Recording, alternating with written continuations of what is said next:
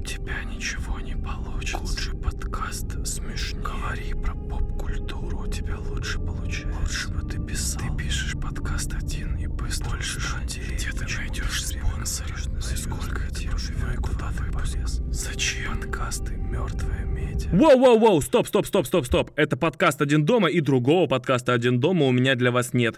Мы с вами вторые, вторые в жанре юмор на iTunes. Мы уделали подкаст «Анекдоты от комсомольской правды». И сейчас вместе с вами будем ломать проклятие третьего альбома. Третий выпуск самый крутой будет. Погнали!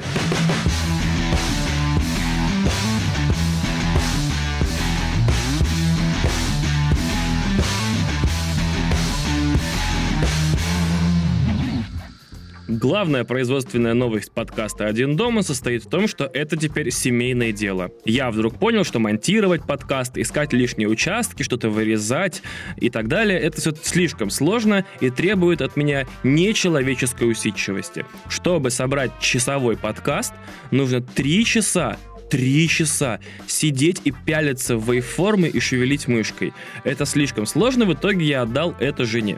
В итоге производство среднего выпуска теперь будет выглядеть так. Я пизжу полтора часа в микрофон, а моя жена Кристина потом это монтирует и вычищает. Все, как обычно, в обычной типичной России.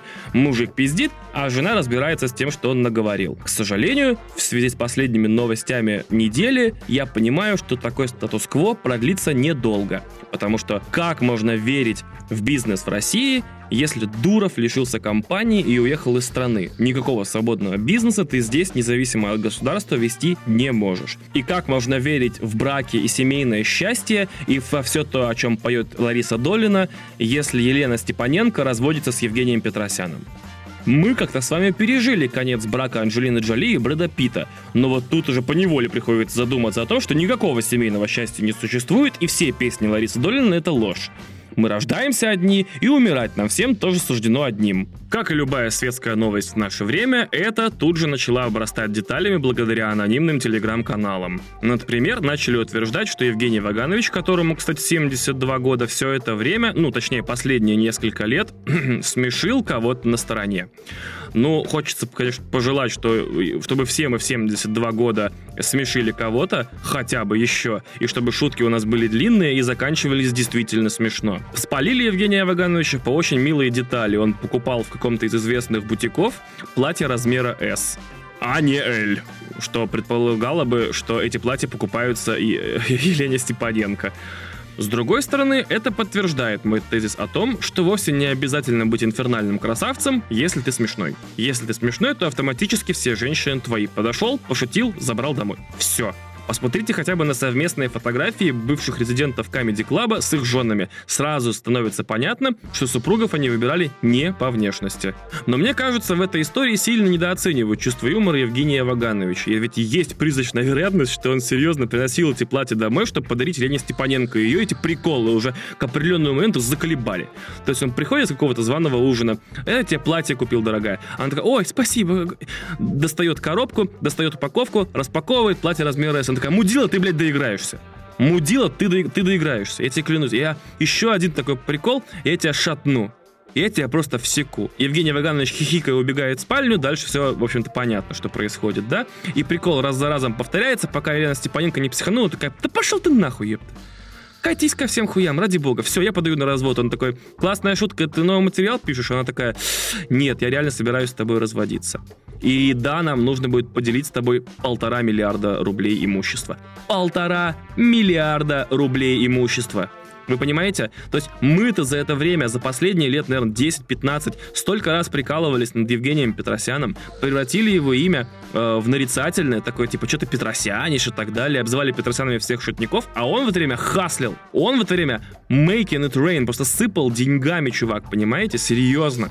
Представляете, какие это деньги для человека, который работает юмористом. И из этого факта рождается главная шутка в истории российского юмора, одновременно самая смешная. И она заключается в том, что у Петросяна больше денег, чем у всех русских стендапщиков вместе взятых, прошлых, нынешних или будущих, неважно. Он мог бы просто купить весь российский стендап как сучек.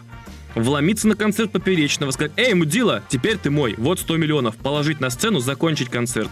Ну, Поперечный, конечно, начнет, типа, ну, вы, наверное, не знаете, кто я такой, вообще-то я Данила Поперечный. Петросян подумает секунду, положит еще 100 лямов и скажет, вот, 200 лямов, ты мой. А на сдачу купит весь Stand-Up Club и вообще весь стендап в России. И будет просто сыпать деньгами, как стриптизер на голые жопы русских шутников.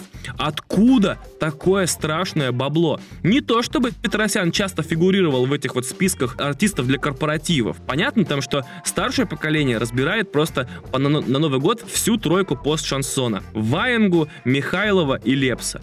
Те, кто помоложе, делят между собой Федука и ЛДЖ. Расстановка сил понятно. Кто, кто в здравом уме нанимает Ваганыча на корпоратив. Я не представляю себе фирму, которая наймет, значит, Петросян и Степаненко, наш концерт, вот э, программа «Час лучшие шутки бр-бр-бр». Кому это нужно?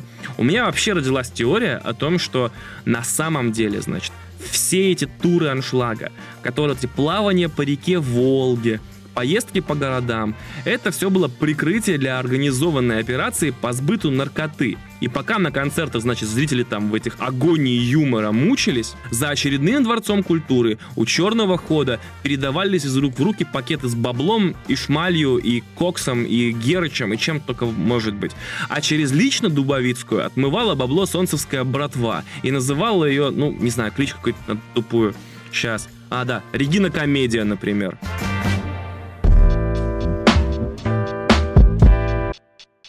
Дарья Исаенко и Анастасия Битнер. я хочу, чтобы вы, дорогие слушатели, запомнили эти имена, ведь это те самые девушки из Барнаула, которые накатали заявы на совершенно ни в чем не повинных людей за мемы ВКонтакте. Теперь этих людей судят за оскорбление чувств верующих. И давайте я вам вот что расскажу. Я читаю Твиттер Медиазоны. Это, возможно, самое отрезвляющее чтиво с утра и самая безнадежная порция российской хтони на ночь. И каждый день, вот уже неделю, я вижу там информацию о новом деле за мемы. За репосты, за лайки, за сохраненные картинки ВКонтакте. И я бы хотел бы для неподготовленного слушателя, который до сих пор не верит в словосочетание э, «сесть за мемы», описать немножко техпроцесс этого замечательного события в вашей жизни. Представьте, берете вы и выкладываете тупорылый мем с Пикабу на свою страницу ВК. Угу.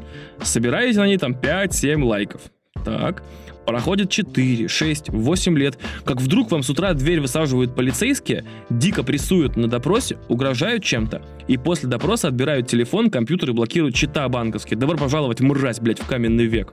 Сиди, блядь, нарушитель общественного спокойствия, сука, картинку он выложил. После этого вы в подвешенном состоянии непонятном ждете суд, который у нас, напомню, не выносит оправдательных приговоров практически никогда. По суду вам грозит от 2 до 5 лет по статье. Я посмотрел. И после этого вам предстоит выйти, значит, в светлой России будущего, где людей с судимостью, разумеется, все работодатели ждут с распростертыми объятиями. Нет.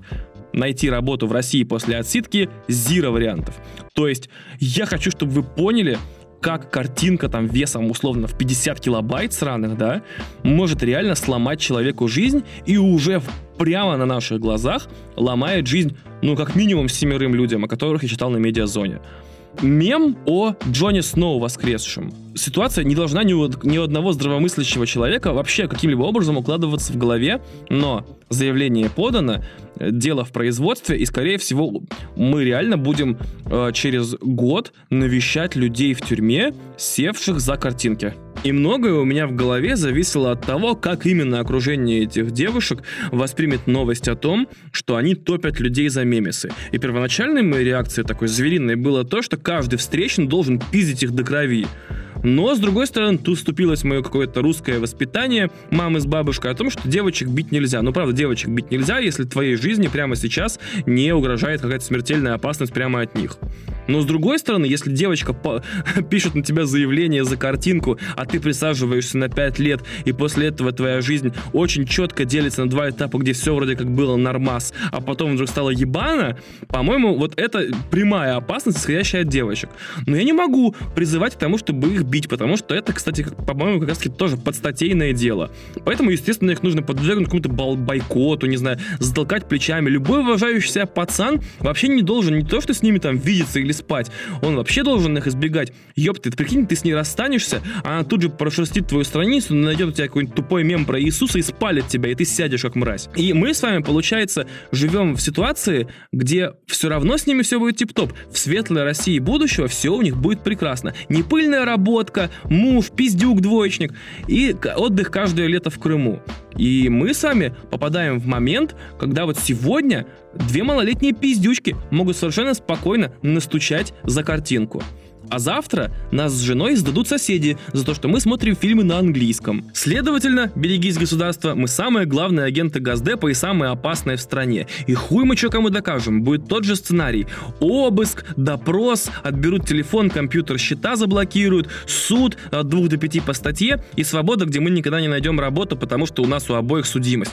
Прекрасно. Понимаете? Я вообще в ахуе. Я э, первое, что я сделал спустя неделю вот этой бомбежки новостями, это удалил страницу ВК.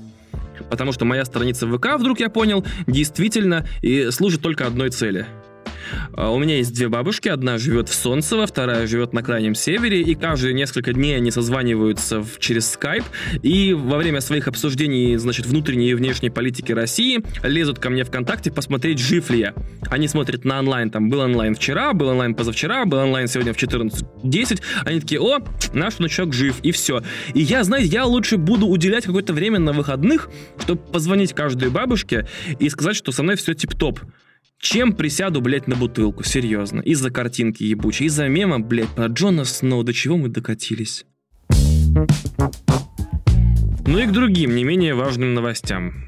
Значит, я практически уверен, что единственная проблема э, правительства Российской Федерации заключается в том, что до определенных процессов не был допущен я. Смотрите, такая важная и требующая особого отношения реформа, как та пенсионная, о которой говорят сейчас абсолютно все, она почему-то происходит без моего участия, и, как видите, она происходит очень плохо.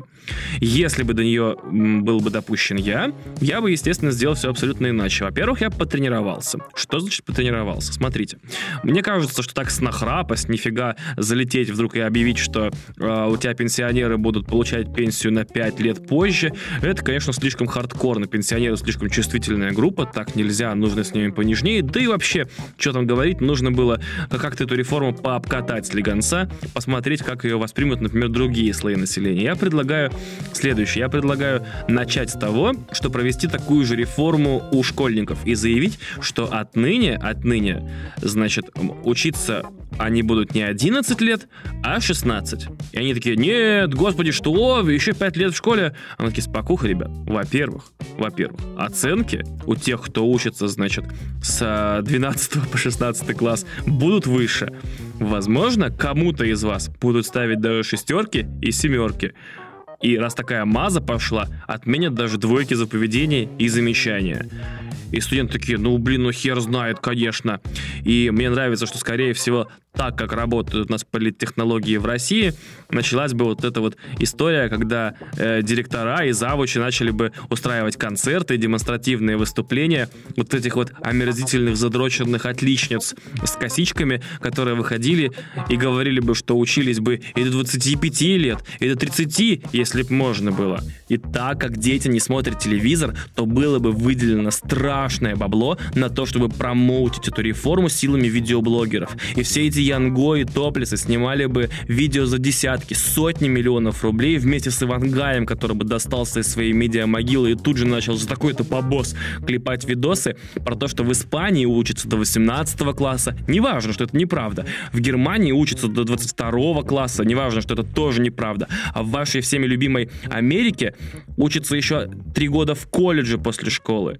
И не смотрите, что разница в уровне жизни, и что у школьников там свои машины уже есть в 14 или в 16 лет. Неважно.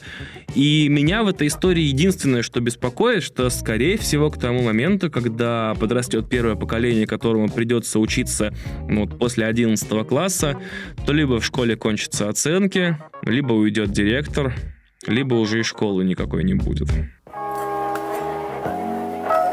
Недавно я съездил в Питер, и мне представилась возможность за два дня каким-то образом кристаллизовать окончательно мои впечатления об этом городе. Во-первых, тут требуется понимать, что 11 лет жизни моей до этого я ездил в Питер из маленького города Апатита на крайнем севере. Это 9 квадратных километров всего и 60 тысяч населения. Поэтому каждый раз, когда мне удавалось выбраться в Питер, это примерно раз в год, у меня было ощущение, будто я дорвался до цивилизации. То есть много людей, много магазинов, много машин, высокие здания красивые и так далее. Я прям дышал полной грудью, все было замечательно. Сейчас когда я езжу в Питер из Москвы, у меня ощущение, что я попал в город, который окунули в кисель.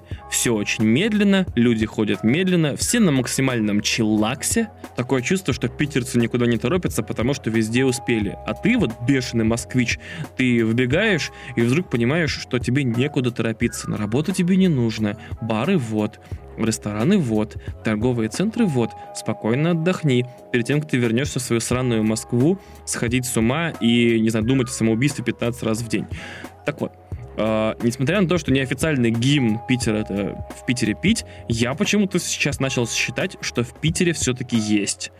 Смотрите, если взять следственный эксперимент такой и пройти один квартал в Питере и в Москве, то в Питере, если ты снимешь квартиру или комнату в центре через Airbnb и пройдешь квартал, пытаясь поесть в каждом заведении, то тебя ждет какое-нибудь одно заведение мексиканской кухни, еще одно заведение греческой, две бургерные, один ресторан с живой музыкой одна шавермачная. В итоге ты просто пройдешь квартал и в конце дома сдохнешь от заворота кишок. Насмерть, все, ты сдох, до свидания. В Москве ты пройдешь квартал, ты увидишь, значит, два бутика, четыре банкомата и какое-нибудь кафе с французским названием, где крекер с сыром стоит 570 рублей.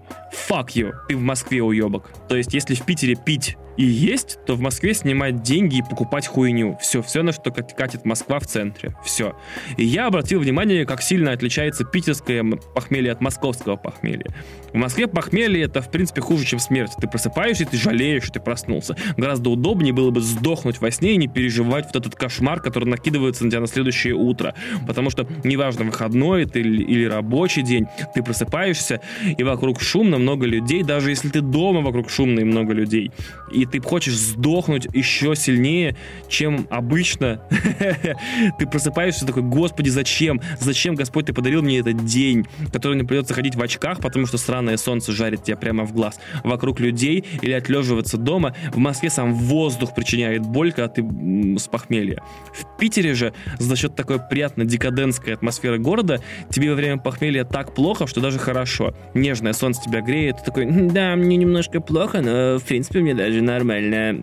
Вот. Я не знаю, как это объяснить, но в Москве похмелье — это ужас и кошмар, а в Питере похмелье — это такое приятное, расслабляющее состояние с легкой головной болью. В воздухе ли дело, в морском климате, в, во влажности, я понятия не имею, в географии, в людях, в спиртном, может, реально в Москву возят, возят какую-то поганую отраву, а в Питере все пьют чистейший алкоголь, который, типа, э, травит, но не убивает. Хрен его знает. Сформулировать не могу точно. Но вот одно из самых интересных воспоминаний о Питере состоит в следующем, вот в этой поездке. Есть такая штука venue branding. Это когда строящийся или уже построенный объект за деньги спонсора переименовывают в его честь.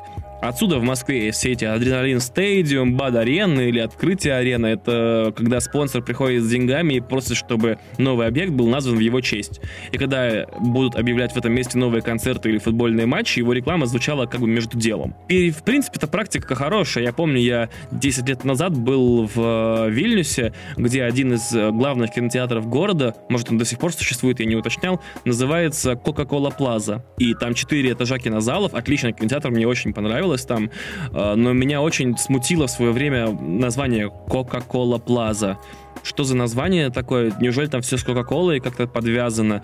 И я перепугался, пришел туда, думал, там только можно лимонад пить, и никакого кино там нет. А оказалось, это просто вот первые, впервые в жизни я 10 лет назад столкнулся с venue брендингом. И практика-то хорошая, еще раз повторю, но далеко не всем маркам и брендам подходящая. Вот в Питере э, на окраине города есть Дива-остров. И там аж есть аж две спонсорские горки, да и, в принципе, весь Дива-остров, насколько я понял, я, возможно, что-то неправильно трактую, был построен на деньги спонсора, и две горки главные переименованы в его честь.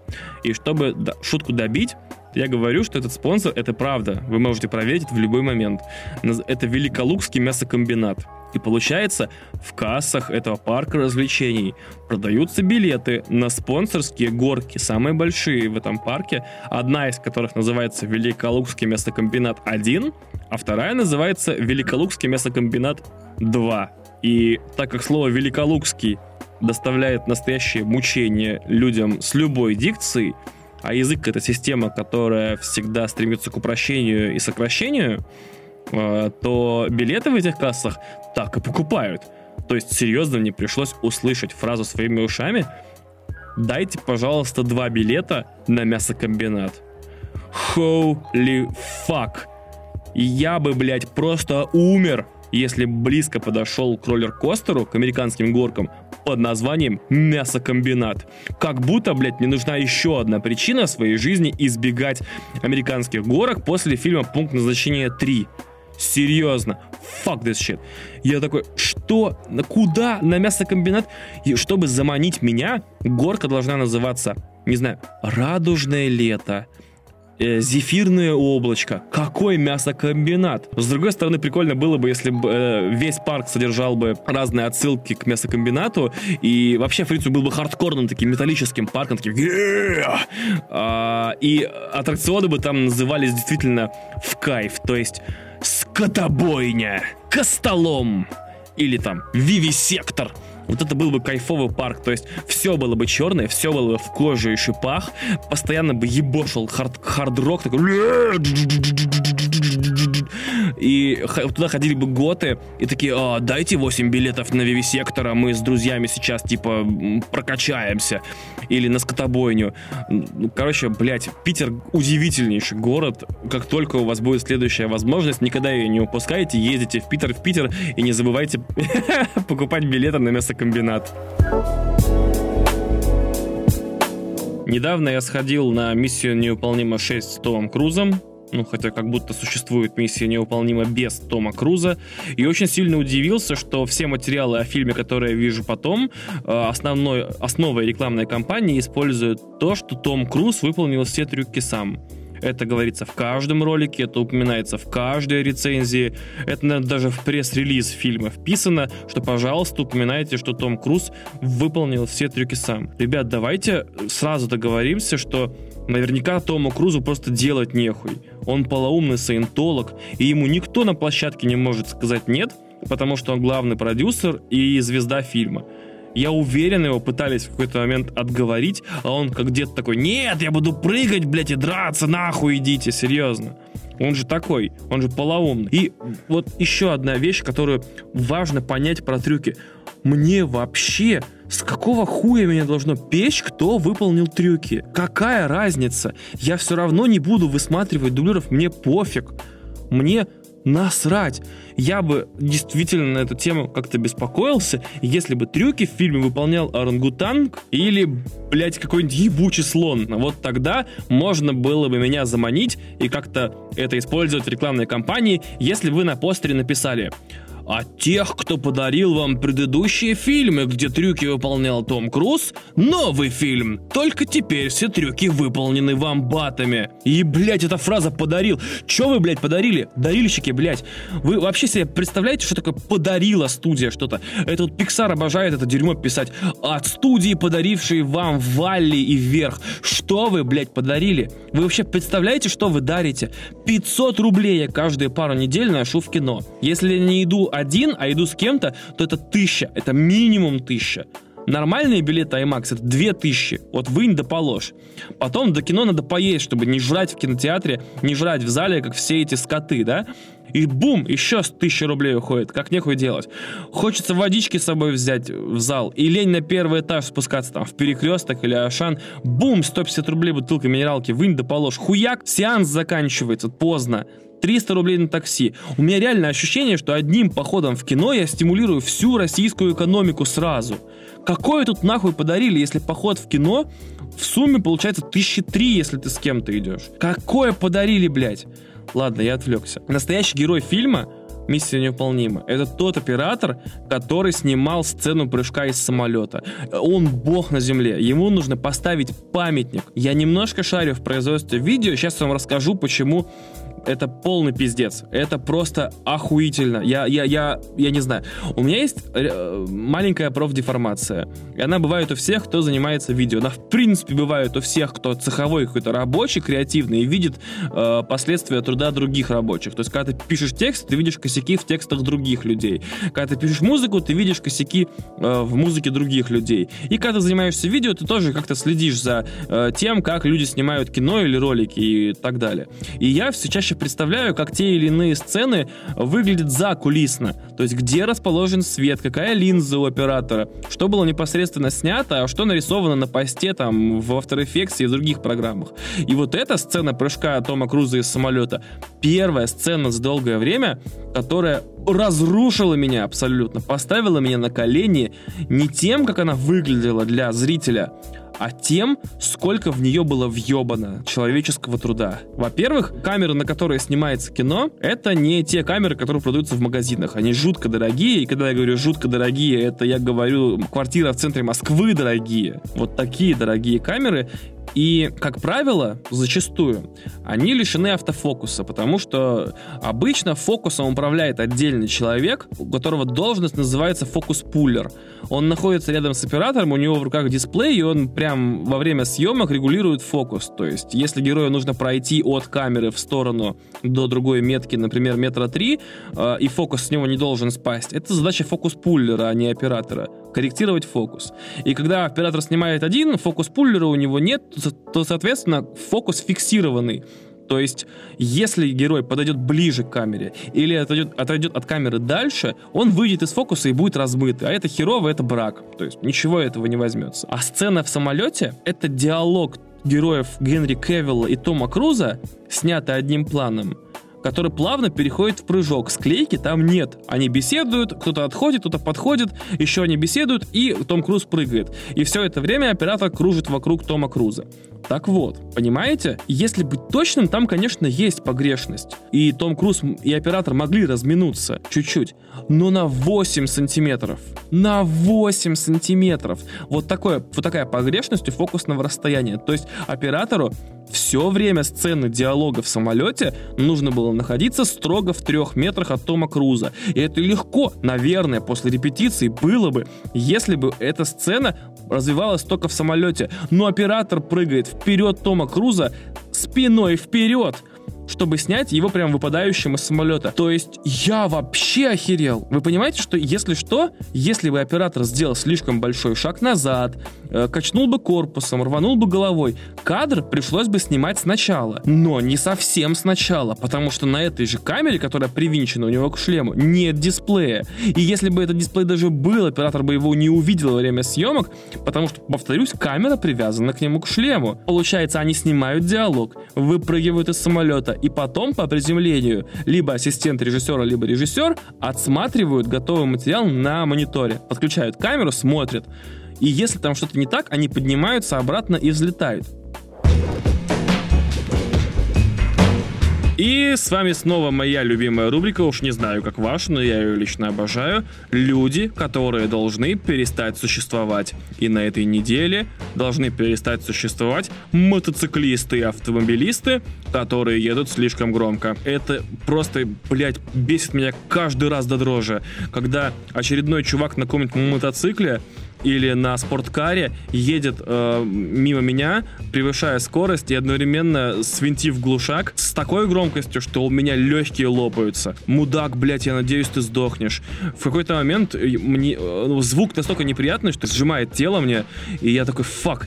И я выработал суперсистему по внутренней компенсации этого ощущения. Я расслабляюсь, закрываю глаза и очень-очень-очень надеюсь, что следующим звуком, вот этим, когда когда он проезжает мимо, следующим звуком, когда он проезжает мимо, будет удар, визг тормозов, и чтобы вот там была эта нотка такая хруста ломаемых костей и рвущихся сухожилий. Я такой, ну давай, въебись, давай, давай. То есть он такой, и вот я надеюсь, что на этом не спадающем мяу будет вот этот, блядь, удар, чтобы он с такой силой уебался, чтобы ему стало сначала стыдно, а потом перестало быть вообще. Что я хочу, чтобы эти люди при столкновении не ударялись, не там, не знаю, не врезались. Я хочу, чтобы они в принципе мгновенно от силы удара, ну с той скоростью, с которой они едят, ездят, это возможно, превращались просто в, в однородное желе. Fuck you, мудак. Если ты так гоняешь, превращайся в желе. Ладно, Блин, я все понимаю, серьезно, я все понимаю. Но согласитесь, это перебор, когда человек едет на дорогой машине или на крутом мотоцикле и одновременно громко. Так нельзя, серьезно. Чувак, ты оверкиллишь, ну нельзя так, нельзя. Ты купил дорогую машину, прям реально дорогую, мадафака дорогую. Все телочки твои, ну езди ты на ней тихо. Будь на чилле. Ты крутой, ты все в жизни успел, всего добился, никто не будет спорить. Мало того, даже больше респекта будет в таком случае. Но где ты видел рекламу спорткаров, в которой машина бы ревела, как, как резанная свинья? Наоборот, она должна так тихонько ездить по улице. Более того, так тихонько, чтобы прямо на пешеходном переходе она такая футь-футь-футь-футь-футь. И ты такой, такой, воу, это тихая машина, и она дорогая. Когда на ней газуешь, ты ее обесцениваешь. Газовать должны, не знаю, Жигули первой модели, просто копеечные. Вот, они должны пердеть, вопить и рвать себе движки и барабанные перепонки людям, которые идут рядом. Потому что она старая, потому что она дешевая, потому что она громкая. А когда у тебя спорткар, и ты ездишь тихо, ты кайфовый пацан тебе нечего доказывать, тебе некуда торопиться, все в твоей жизни зашибок ты едешь красиво. Но если ты, мудила, ездишь на дорогом мотоцикле или спорткаре громко, то у меня складывается впечатление, что просто эффект, который оказывает твоя машина своей внешностью, она шикарная, она премиальная, она клевая, она красная, а на ней там шильдик этой Ламборгини или Феррари, поебать, тебе этого не хватает. Ты должен ездить одновременно и громко, и дорого. И это означает, что у тебя какие-то проблемы причем реально серьезные, тебе нужно много доказывать, тебе нужно много компенсировать. В результате каждый раз когда я вижу чувака с ревом, со свинченным глушителем, проезжающим мимо меня, мимо меня на дорогой машине, я думаю, что его выебал дядя в детстве. В, прям хардкорно выебал. И у человека теперь страшные комплексы. Мало того, этого уже недостаточно. С этим как-то может справиться терапия. Правильно? Но всякое бывает в жизни. Всякие дяди бывают, всякие дети бывают. Может, он ему эту машину и подарил. Вообще, ну, как бы шутить про изнасилование некрасиво, я понимаю. Это триггерит людей. Я все понимаю, заранее извиняюсь. Но, допустим, допустим, его не только выебал дядя, у него еще и хуй маленький. То есть у него двойные проблемы, ему реально нужно ездить очень громко на очень дорогой машине. И у него, блядь, жопа дырявая, и еще и хуй маленький. Но и это решается, ведь дело-то не в размере, значит, у него еще и одно яйцо. Потому что если бы он походил на терапию и встретился бы с девушкой приятной, ему было бы похер. Но он комплексует слишком сильно, значит, у него еще одно яйцо. У него дырявая жопа, маленький хуй и одно яйцо. Но мне кажется, с одним яйцом же можно выжить, правильно? Ну, всякое бывает. Ну, серьезно, может, в детстве пнул кто-то или там, не знаю, на гвоздь напоролся. Я не знаю, как теряют яйца люди. Я не теря... никогда не терял. Наверное, случаются в жизни приключения. Но я абсолютно точно знаю. Я в медицинском справочнике в детстве уточнял, гуглил. Типа, можно ли иметь детей и заниматься сексом с одним яйцом? Можно. Ничего из этих трех вещей не дает такую дыру в самооценке, по отдельности, да и вместе, которая позволяла бы ездить на дорогих машинах громко. Значит, ты тебя не только выебал дядя, и у тебя не только маленький хуй, у тебя не только одно яйцо, значит, ты еще и девственник, блядь. Я надеюсь, блядь, каждый человек, который ездит громко на спорткаре или на дорогой машине, ты ему, Дила, блядь, получаешь то, что заслуживаешь. У тебя и дядя, блядь, педофил, и хуй у тебя маленький, и яичишка твое жалкое одно, и бабы тебе никогда не дадут, сука. На этой озлобленной ноте я с вами прощаюсь. Надеюсь, я скрасил вам поездку до работы или домой, помог со звуковым фоном во время уборки или кто там слушает подкасты во время чего. Если вы сейчас в общественном транспорте, вокруг потных людей, в автобусе нету кондиционера или в вагоне метро, не грустите, это скоро закончится. Долго распланиваться не буду, тут все как обычно. Если подкаст вам нравится, поставьте, пожалуйста, оценку 5 баллов в iTunes и оставьте отзыв, если хотите. Круто будет, если расскажете друзьям, буду вам реально очень благодарен, тем более это вам ничего не стоит. Если подкаст вам не нравится, но вы каким-то чудом дослушали до этого момента, потеряли пульт или телефон выронили, или он в сумке, вы такие, блядь, придется слушать эту херню до конца. Ну, блин, извините, слава богу, на iTunes и других подкастов до жопы, на любой вкус и цвет. Приятного прослушивания других подкастов и надеюсь, все у вас будет хорошо. Кстати, не ездите на спортивных машинах громко, потому что сами знаете почему. Если вы не хотите пропустить следующие выпуски, подписывайтесь на подкаст в iTunes или на мой Twitter, или на мой телеграм-канал. Они все указаны в описании выпуска. Это все социальные сети, которые я веду, более-менее. В них я анонсирую подкаст, точно не пропустите. Если хотите сказать спасибо или по какому-то вопросу написать, в описании выпуска есть точно моя почта и вроде как мой личный телеграм. Пишите, пообщаемся. С вами был подкаст «Один дома», всеобъемлющий подкаст ни о чем сразу и обо всем одновременно. Пока! Пока.